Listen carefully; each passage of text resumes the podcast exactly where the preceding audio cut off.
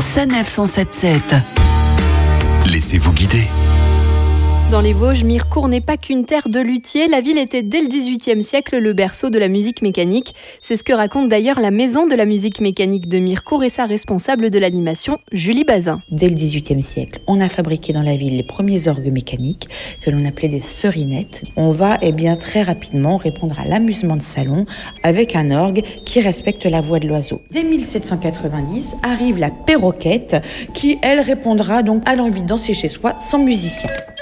Une collection privée acquise par le conseil municipal de l'époque est rassemblée depuis 1996 dans cet établissement qui rassemble une quarantaine d'instruments en état de marche. On va avoir trois parties principales, le soufflet pour la création de l'air, le cylindre à picot qui était le premier support de notation, et puis les tuyaux d'orgue. Les trois éléments vont être animés à partir de la manivelle qui va animer une bielle pour soulever et rabattre le soufflet, donc pour créer l'air, et en même temps entraîner une vis sans fin qui entraîne une roue à cran pour que chaque picot défile et soit lu par l'une des dix touches du clavier de lecture. Le voyage dans le temps continue avec l'orgue de foire limonaire qui accompagnait les vieux manèges de chevaux de bois fabriqués à Paris en 1905. Cet orgue va eh bien, lire le carton perforé qui remplaçait dès la fin du 19e siècle les cylindres à picot. Alors cet orgue a deux fonctions, annoncer où se passe la fête foraine et y mettre l'ambiance. Et dès la fin du 19e, les chanteurs de rue sont accompagnés par un orgue installé sur une charrette comme cette réplique composée de 40 de Bourdon.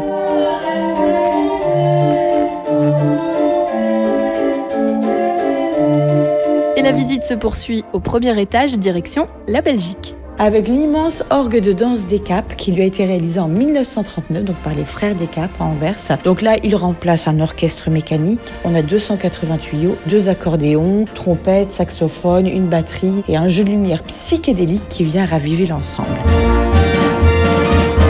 Plus loin, des boîtes à musique, des pianos mécaniques et puis cet accordéo jazz créé en 1925 par Amélotti Nice, ambiance musette. On va trouver cet instrument dans les grands cafés. C'était le 14 juillet tous les jours. La maison de la musique mécanique à découvrir dans les Vosges, à Mirecourt. Retrouvez toutes les chroniques de Sanef 177 sur sanef177.fr.